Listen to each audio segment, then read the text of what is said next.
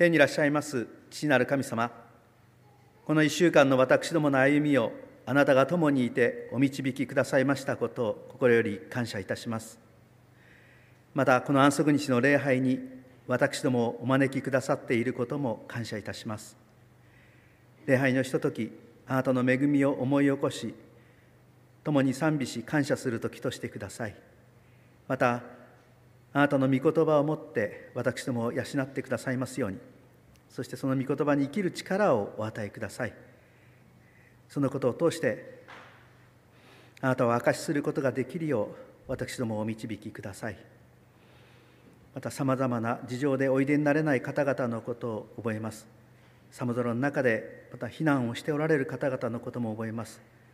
安息日の主をどうか共にいてくださり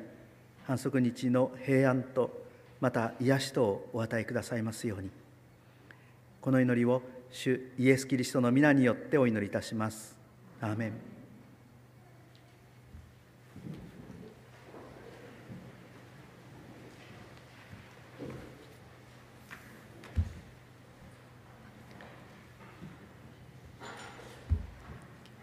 ご来場の皆様、そしてご視聴の皆様、えー、今日ご一緒に安息日の礼拝を捧げることができますことを感謝いたします。それでは聖書を朗読させていただきます。マルコによる福音書15章37節から39節マルコによる福音書15章37節から39節です。口語訳聖書では新約聖書の80ページ、新共同訳聖書では96ページです。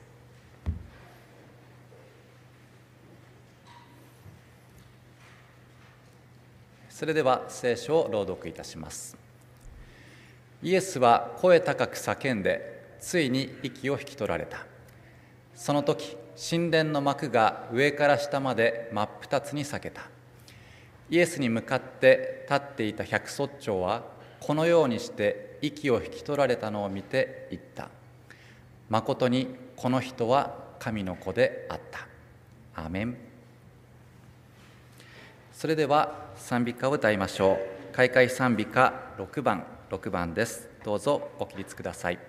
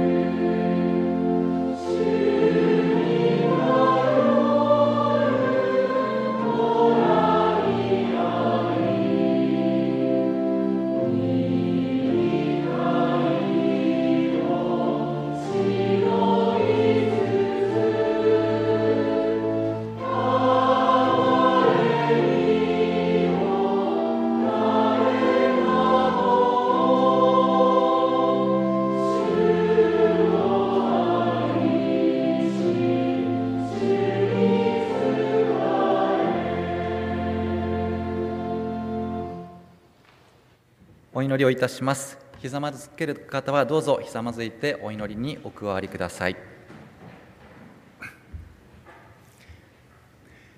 それではお祈りをいたします。天の父なる神様あなたが定めてくださったこの安息日に私たちがあなたを礼拝することができます。この特権を心から感謝いたします。どうぞ今この安息日にふさわしい祝福と平安をお一人お一人に授けてくださいますようどうぞお願いいたします。今私たちは礼拝を捧げようとしています。どうぞ私たちの心を今新たに作り変えてください。礼拝を捧げるのにふさわしいものへとあなたが引き上げてくださいますように。またこの創造の記念日贖いの記念日である安息日のことを覚えることによってあなた様に対する私たちの思いが強まっていきますようお願いいたします。そのためにも今日礼拝説教のご奉仕を担ってくださる近藤貢献牧師をあなたが強めお支えください。また今日本中世界中ではさまざまな災害やまた紛争など困難な状況に直面している方々がいらっしゃいます。どうぞこの安息日にふさわしい平安がありますように。そして私たちもどのようなことができるのかを神様が日々示唆を与えてくださいますようお願いいたします。この祈りをイエス・キリストのお名前を通してお祈りいたします。アーメン。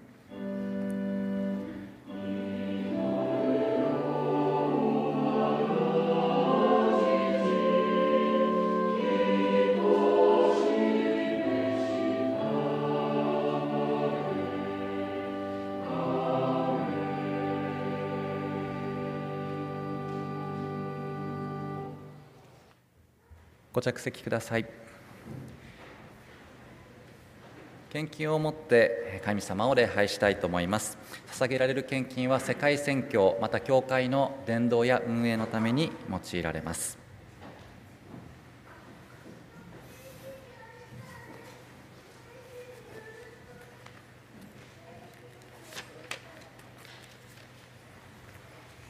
それでは献金をお捧げする前にお祈りをいたします。お祈りの後にご一緒に主の祈りを唱えましょう。それでは献金のお祈りをいたします。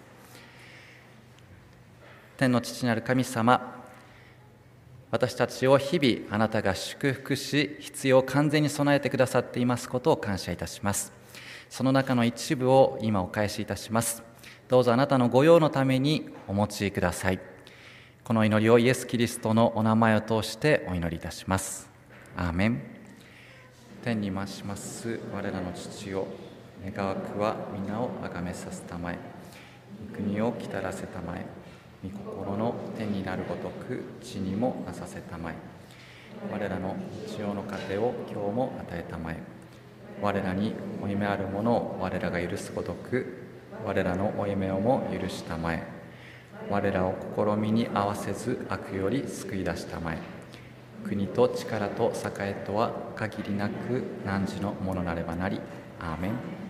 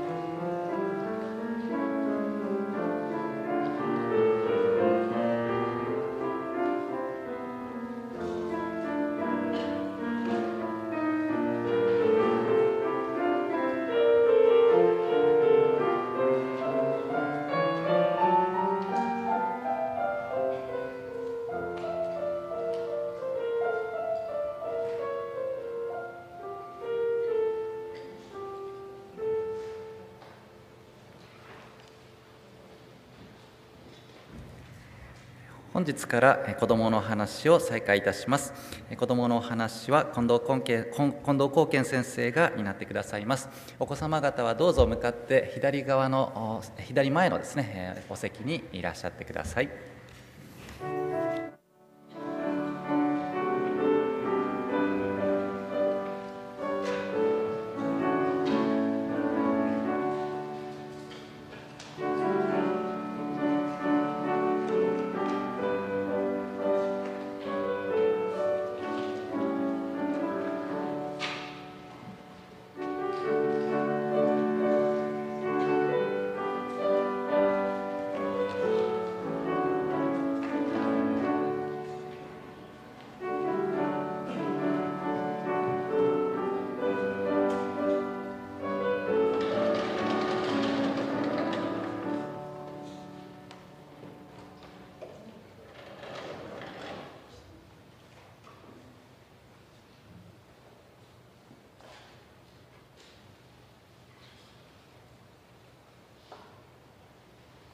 皆さんおはようございます。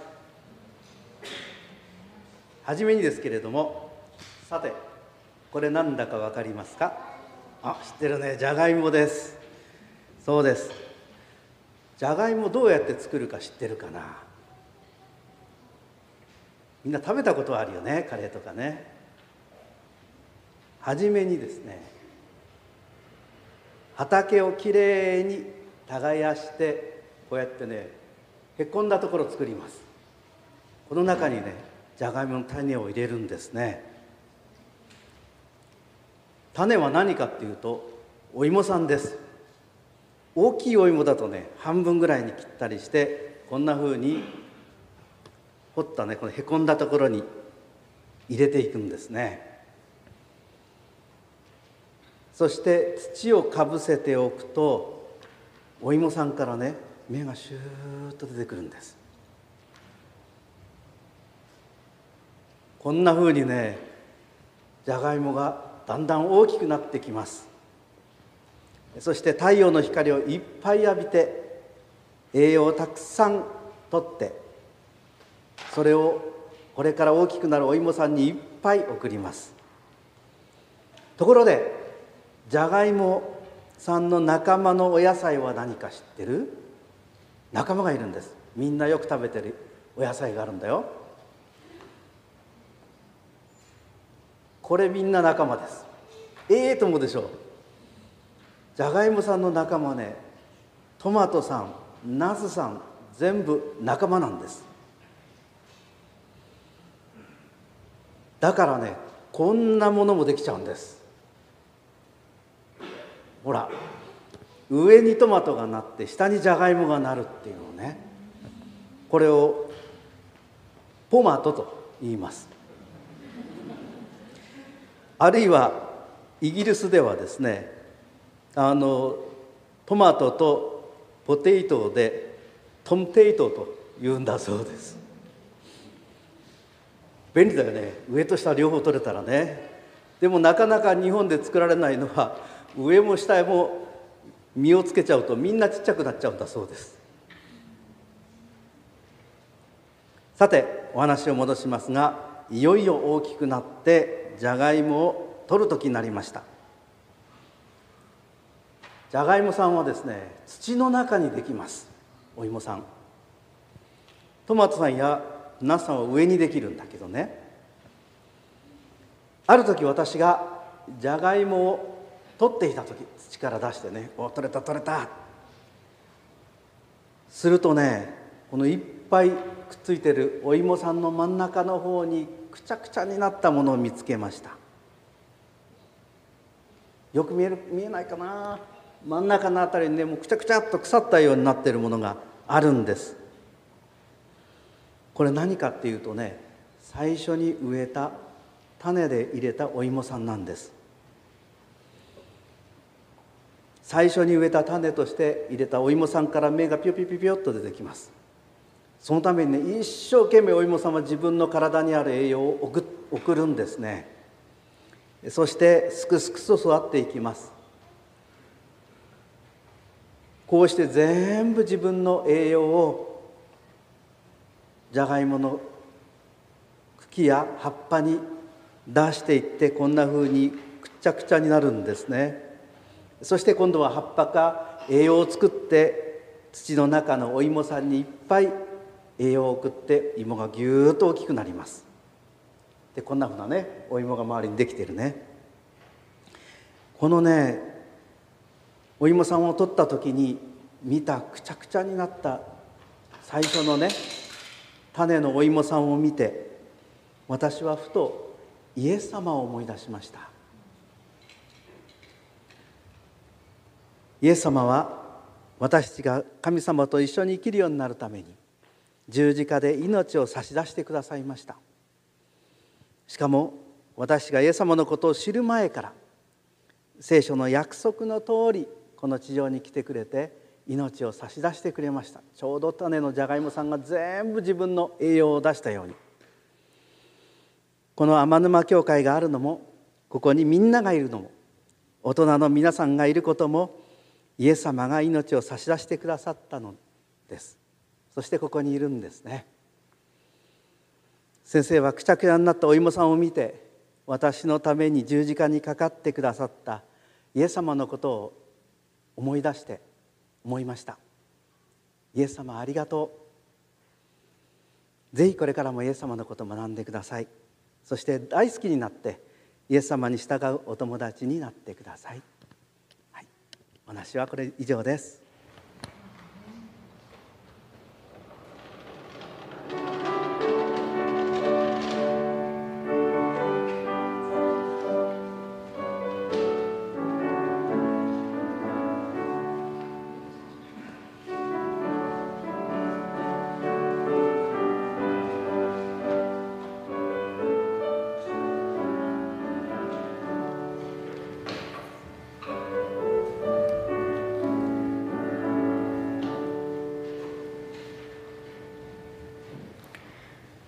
本日の礼拝説教は当教会主任牧師の近藤光健先生によって十字架のイエスを見上げると題してお話をしていただきます。説教の前に聖歌隊による検証が用意されています。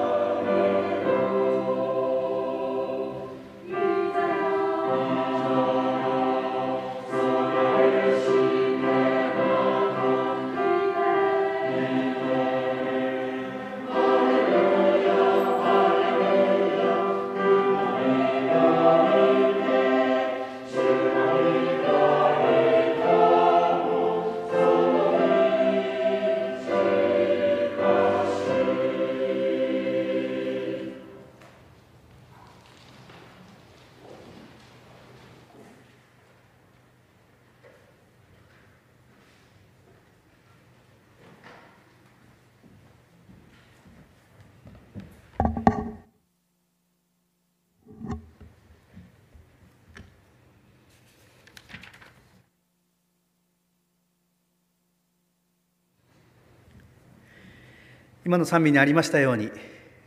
私のために十字架にかかられたイエス様がもうすぐおいでになることを希望としてこれからも歩んでまいりたいと思います。さてこれまでイエス様の裁判とそして十字架にかけられているいく姿を見てまいりました。イエス様が十字架にかけられてからすでに3時間が過ぎようとしておりました。想像してみてください。これまで多くの病人を癒すためにその体に触れてくださった優しい手とガリラ中を歩き回り御国の福音を述べ伝えたその屈強な足もっと正確に言えばそのかかとに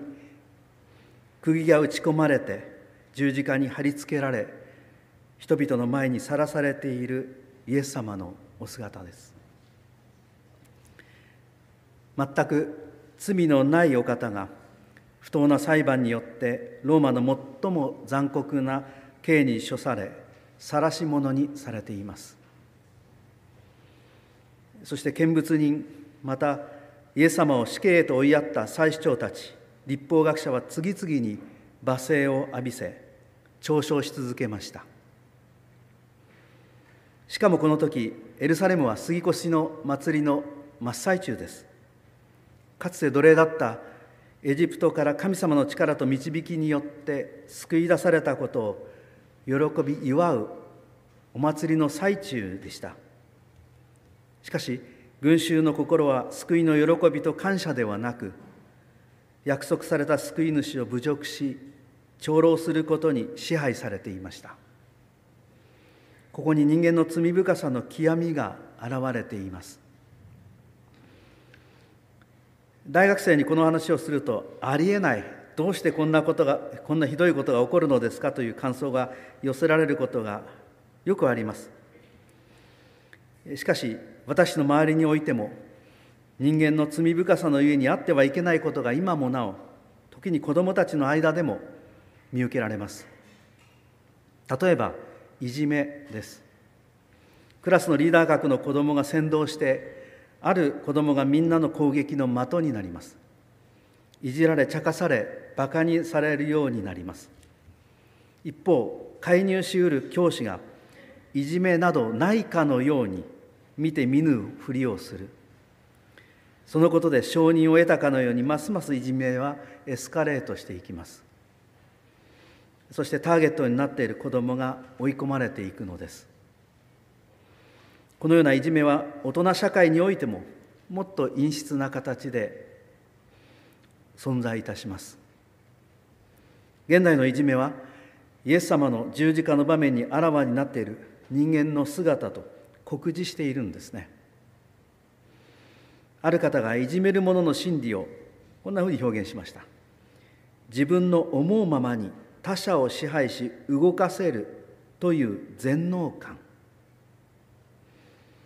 まさにいじめは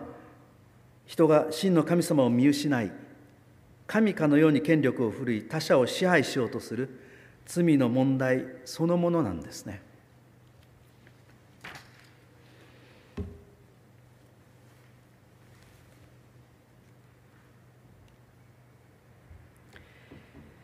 そのような人間の罪深さ心の闇が噴き出ている状況の中12時ごろ全地が暗くなり3時まで続いたとあります。12時ごろというのは太陽が一番高く上がる頃で日差しが強く照りつける時間帯です。しかし突然辺りが暗くなったと言います。それはちょうど奴隷だった時神様がエジプトからイスラエルの民を導き出すために銃の災いの一つとしてエジプトに暗闇をもたらしたように神様によってもたらされた暗闇です。そしてそれは人間の罪に対する神様の裁きを暗示していました。同時に暗闇が誹謗中傷を受けるイエス様のお姿を覆い隠すようにその場を覆いました。時間が経って3時が過ぎた時3時間が過ぎた時イエス様は非常な非常に大きな声で叫びました。エロイエロイラマサバクタニこれは当時使われていたアラム語で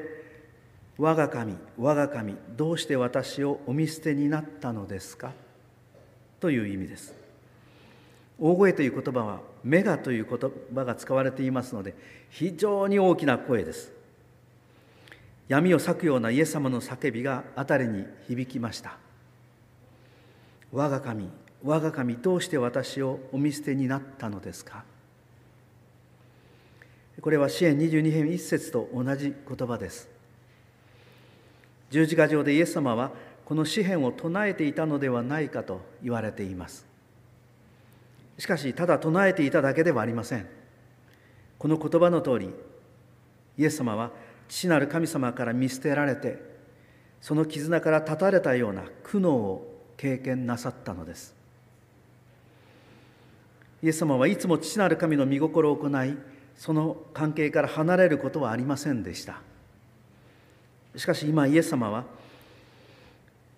イエス様から父なる神様の御顔が隠され一切の励ましと慰めをお受けになれない孤独を経験なさっておられました。絶対的な孤立と言ってもよいでしょう。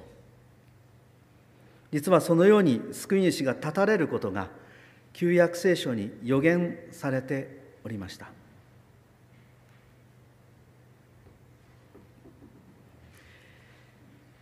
ダニエル書9章26節に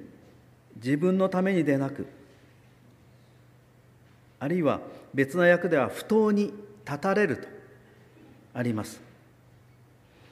この立たれるという言葉は非常に強い言葉なんですね。この言葉は例えばイスラエルの民が神神様の戒めに背き憎むべきことを行った場合その人物は民の中から立たれるというように使われました。これは死を意味するだけでなく民の中から完全に切り離され関係を断たれるという意味のある言葉です。そのようにイエス様は断たれたんです。しかも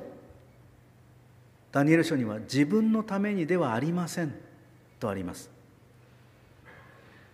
自分のためにではなければ誰のために立たれたのでしょうか。イエス様は前にこのようにもおっしゃっておられました。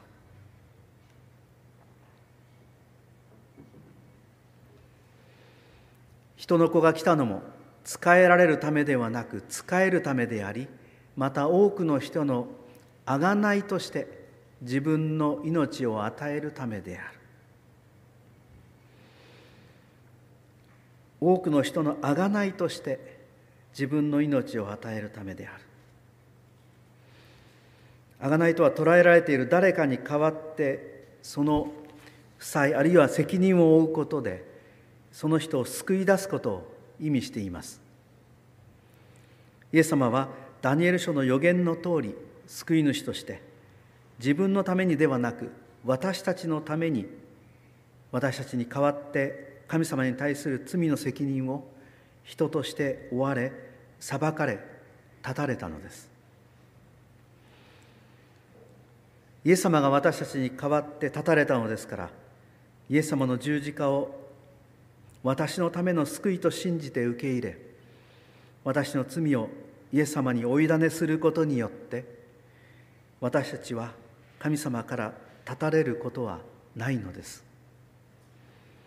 このようにイエス様が身を低くしてくださり私たちの救いのために十字架で苦しみを経験なさった。ここに私を神様と共に生きるものとしてくださる神様の愛が表されています。しかも人間が願い求めたのではありません。イエス様は拒絶され侮辱を受ける中で黙って十字架に向かわれて救いの道を開いてくださいました。だから救いは恵み以外の何者でもないのです。十字架のイエス様を日々見上げる時私たちはイエス様を十字架に上げた罪人の一人であることを思い起こさせられると同時に恵みによって救われた神の子であることを忘れないようにしたいと思うんです。この苦悩の時に詩篇を唱えておられたイエス様は人生の歩みの中で思いがけない苦難に直面する私たちのまた模範でもあります。人類の罪を背負い孤独の中で苦悩されるイエス様の心はご自分を十字架につけて長老していた人々に対してではなくこの言葉が表す通り一心に父なる神様に向けられていました。今期の安息日学校聖書ガイドで今詩篇を学んでいますよね。その中で先々週は詩篇を祈りに用いることについて学びました。その学びの中で絶望の支援としてこの詩篇22編が紹介されていました。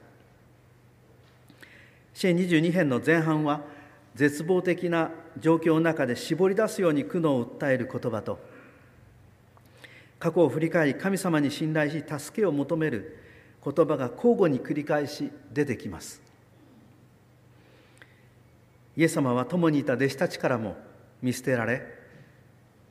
常に共におられた父なる神様との関係が断たれたように思える孤立した状況の中で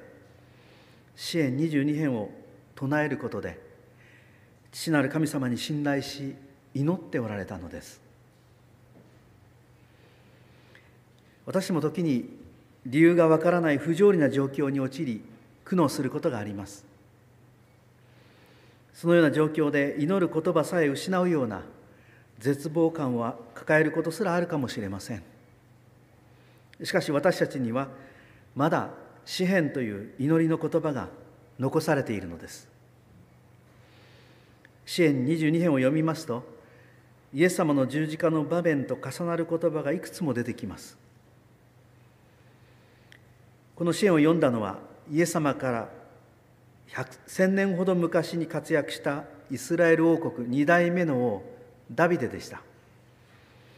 しかしあたかもイエス様の十字架の場面を見て書いたかのような言葉が出てくるんですね。精霊の働きによってダビデはイエス様の十字架の場面を暗示する詩篇を書きそれが十字架上のイエス様を支える祈りの言葉となりました。私たちにも支援が神様から与えられています。私たちが直面するさまざまな困難と重なる支援の言葉がきっとあるでしょう。祈れないと思う時支援の言葉を読んでみられたらどうでしょうか。きっと今の状況と重なり心に抱えている思いを代弁する支援が見つかると思います。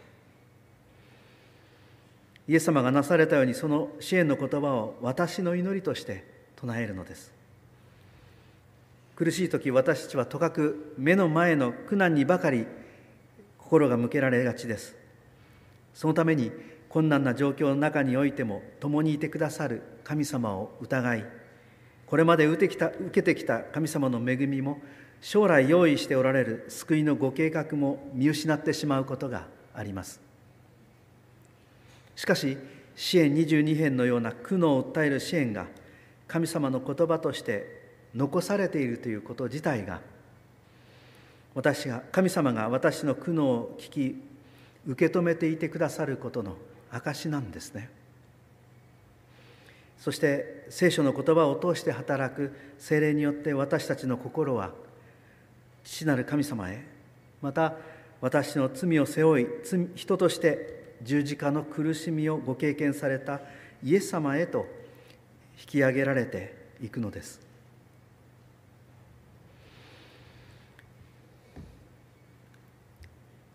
さてその後のところをまたちょっと読んでみたいと思います。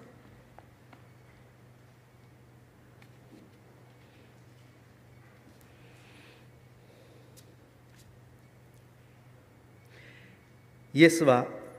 声高く叫んでついに息と息を息を引き取られた。その時神殿の幕が上から下まで真っ二つに裂けた。イエスに向かって立っていた百卒長はこのようにして息を引き取られたのを見ていった。まことにこの人は神の子であった。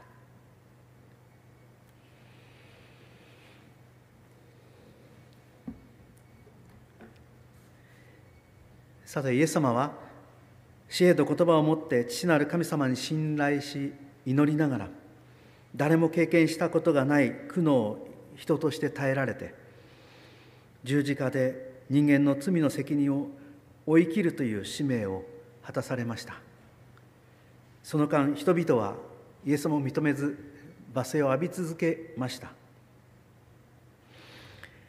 亡くなる直前にもイエス様が声高く叫ばれました。すると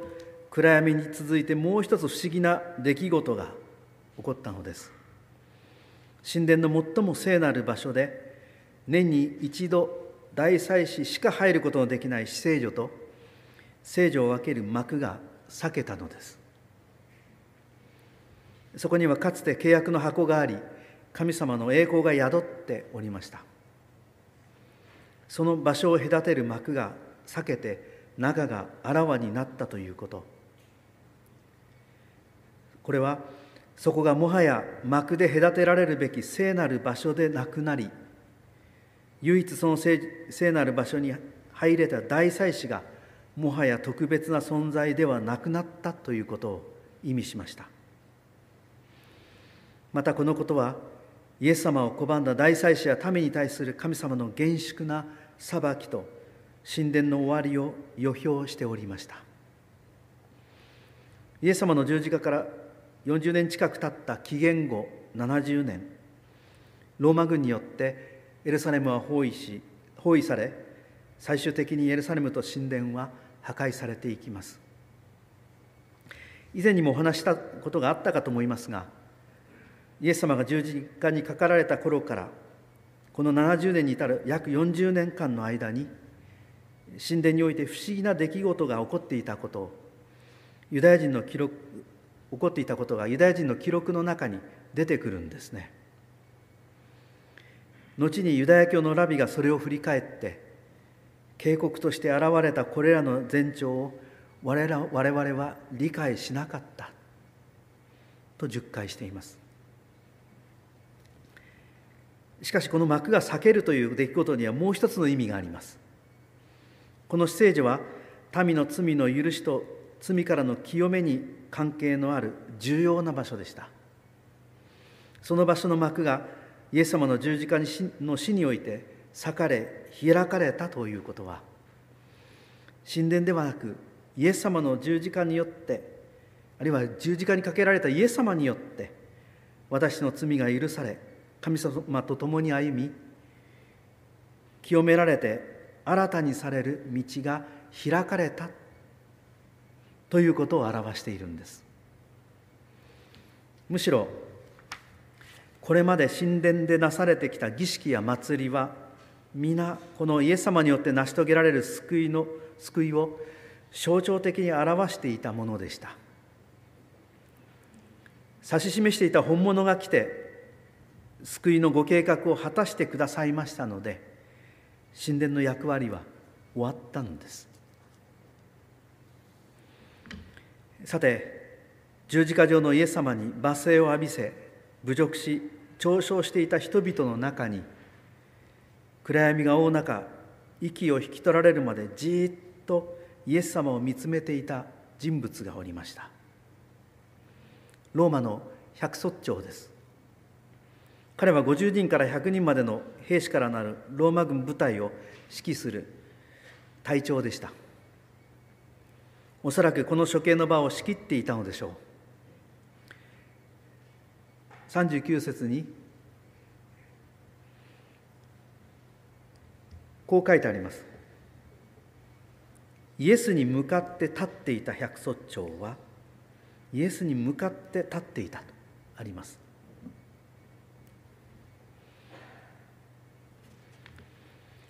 向かっていたという言葉にはですね反対側あるいは敵対という意味もあるんだそうです。ただ十字架の上のイエス様にこう相対してじっと向かっていただけでなくてですね全くイエス様と反対と思われる人物でした。彼はユダヤ人が差別した違法人でした。またこの場にいた祭司や立法学者パリサイ人のように聖書に精通聖書の教えに精通していたわけでもありません。宗教家でもありません。彼は軍人でした。しかしじっとこのイエス様に関する一連の出来事を見イエス様が息と息を引き取るまでその姿を見ていた。ローマ軍の百卒長はこうつぶやきました「まことにこの人は神の子であった」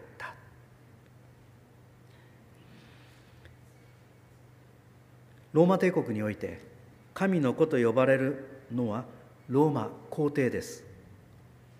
ローマ皇帝は自らを神の子救世主と呼び人々にもそう呼ばせて自分を礼拝するよう命じました。絶大な権力と武力を持つローマ皇帝を彼もまたおそらく神の子と呼んで褒めたたえてローマの兵卒として皇帝に忠誠を誓ったことでしょう。しかしローマ皇帝とは真逆の無力で苦悩し人々から長老されるイエス様を今彼は見つめました。これまでも多くの処刑に立ち会ってきたことでしょう。しかし十字架のイエス様と向き合いイエス様が息息を引き取られていく姿を一部始終見届けた時これまで見てきた受刑者とは全く異なるものを見たのです。そしてまことにこの人は神の子であったという告白に至りました。さて私たちは十字架のイエス様に何を見何を期待するでしょうか。当時のユダヤ人が期待した神の子救い主はローマの支配から解放して民族の誇りを回復し物質的祝福によって生活を豊かにしてくれる英雄でした。ローマ人にとっては権力と武力を持って帝国に平和をもたらす皇帝が神の子でした。しかしマルコによる福音書は神の子イエス・キリストの福音の始めという書き出しから始めて全く異なる神の子であるイエス様を精霊によって書き表しました。まず公の働きをなさる初めにバプテスマをお受けになられましなられた時天が裂けて精霊が鳩のように下り天からこのような言葉がかけられました。あなたは私の愛する子私の心にかなうものである。父なる神様がイエス様を愛すること宣言されてイエス様が神の子であることが公の働きの始まりにおいて示されました。神の子救い主としての活動を開始されたイエス様は人々の救いのために仕えて一人一人を訪ねて神の国すなわち神様のご支配のもとに招き続けられました。その公の働きの最後である十字架において今度は天ではなく神殿の幕が裂けてイエス様により救いの道が開かれました。そして十字架のイエス様を見上げていたローマの百卒長の告白告白によって改めてイエス様がこのイエス様が神の子であることが明しされました。イエス様の公の生涯は父なる神様による愛する子という宣言から始まり百卒長の誠に神の子であったという告白によって幕を閉じました。この地上においでになられて人と共に住み私の罪すらも背負ってくださった十字架のイエス様こそ人間の根本の問題である。神様から離れた罪から私たちを救い人間本来の在り方を回復するためにおいでになられた神の子救い主であります。当時見ていた多くの人々にとってはこのイエス様の十字架は敗北に見えたことでしょう。しかし十字架こそ救いのごご計画が成し遂げられた。神の子の勝利でした。最初に支援22編の前半は苦悩の叫びと神様に信頼し救いを求める言葉が交互に続くとお話しいたしました。しかし後半の22節以降は救いを成し遂げる主への賛美と献身の言葉に変わります。詩恵22編の最後のところをお読みしたいと思います。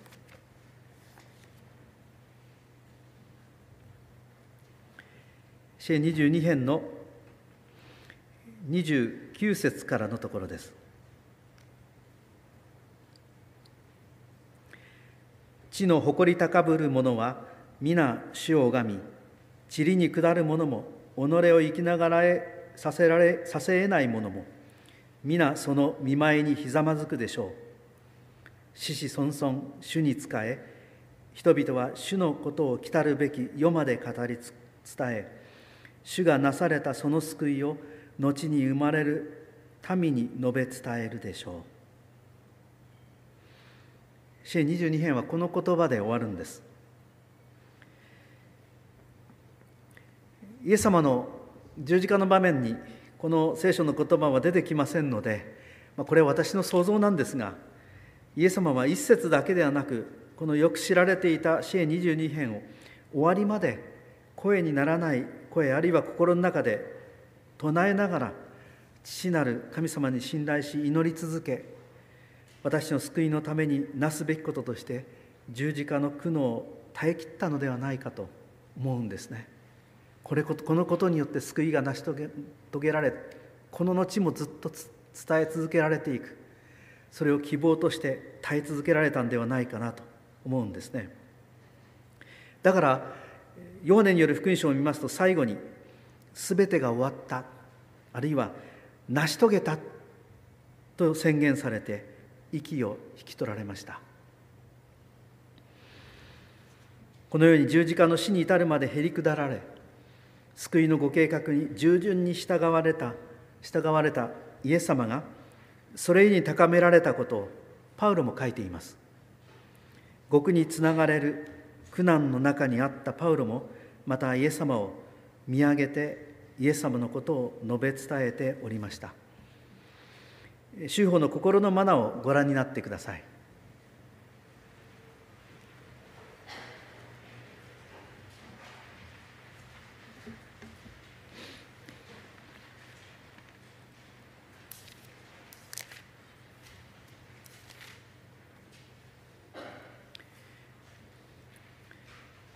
フィリピン2章の6節からの言葉です。キリストは神の形であられたが、神と等しくあることを固守すべきこととは思わず、かえって己を虚しゅうして、しもべの形をとり、人間の姿になられた。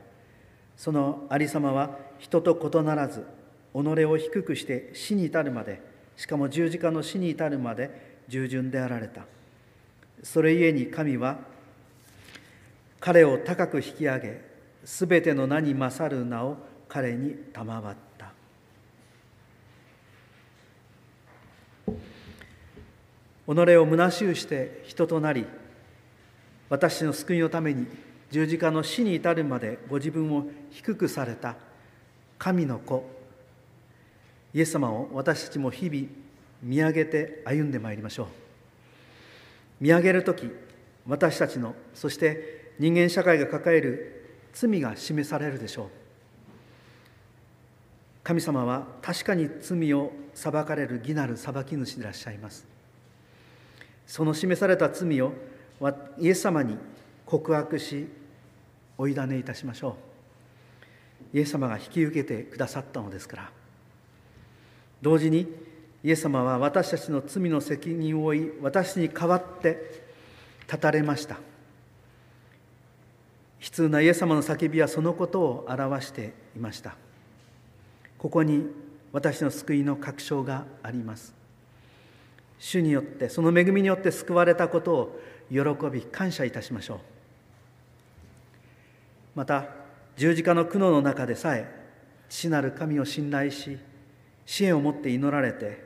その身胸に従ったイエス様こそ信仰の模範です。私たちも人生においてさまざまな苦難を経験いたします。その時も十字架のイエス様を見上げましょう。十字架で苦悩されたイエス様は私たちの苦しみもよくお分かりになっておられて共にいてくださいます。共におられる主イエスに支えられてそのお姿に倣いイエス様に従って歩むものでありたいと思います。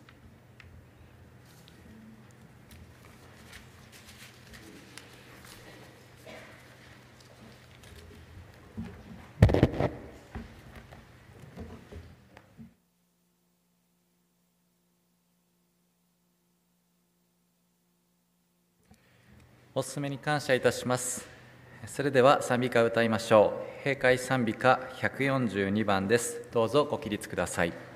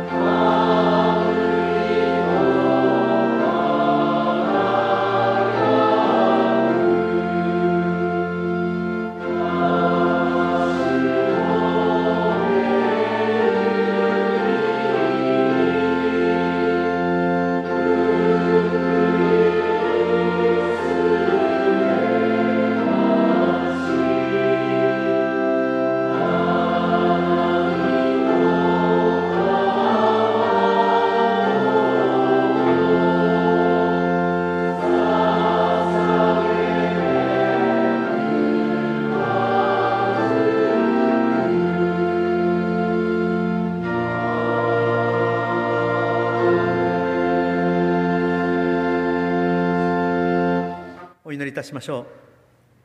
天にいらっしゃいます父なる神様。今日私たちはイエス様の十字架の最後の場面を読みました。私たちの救いのために私の罪の責任を負われ苦悩を経験し叫ばれたイエス様のお姿を忘れることがないようにしてください。私もまたイエス様を十字架に送った罪人の一人です。十字架のイエス様を見上げるとき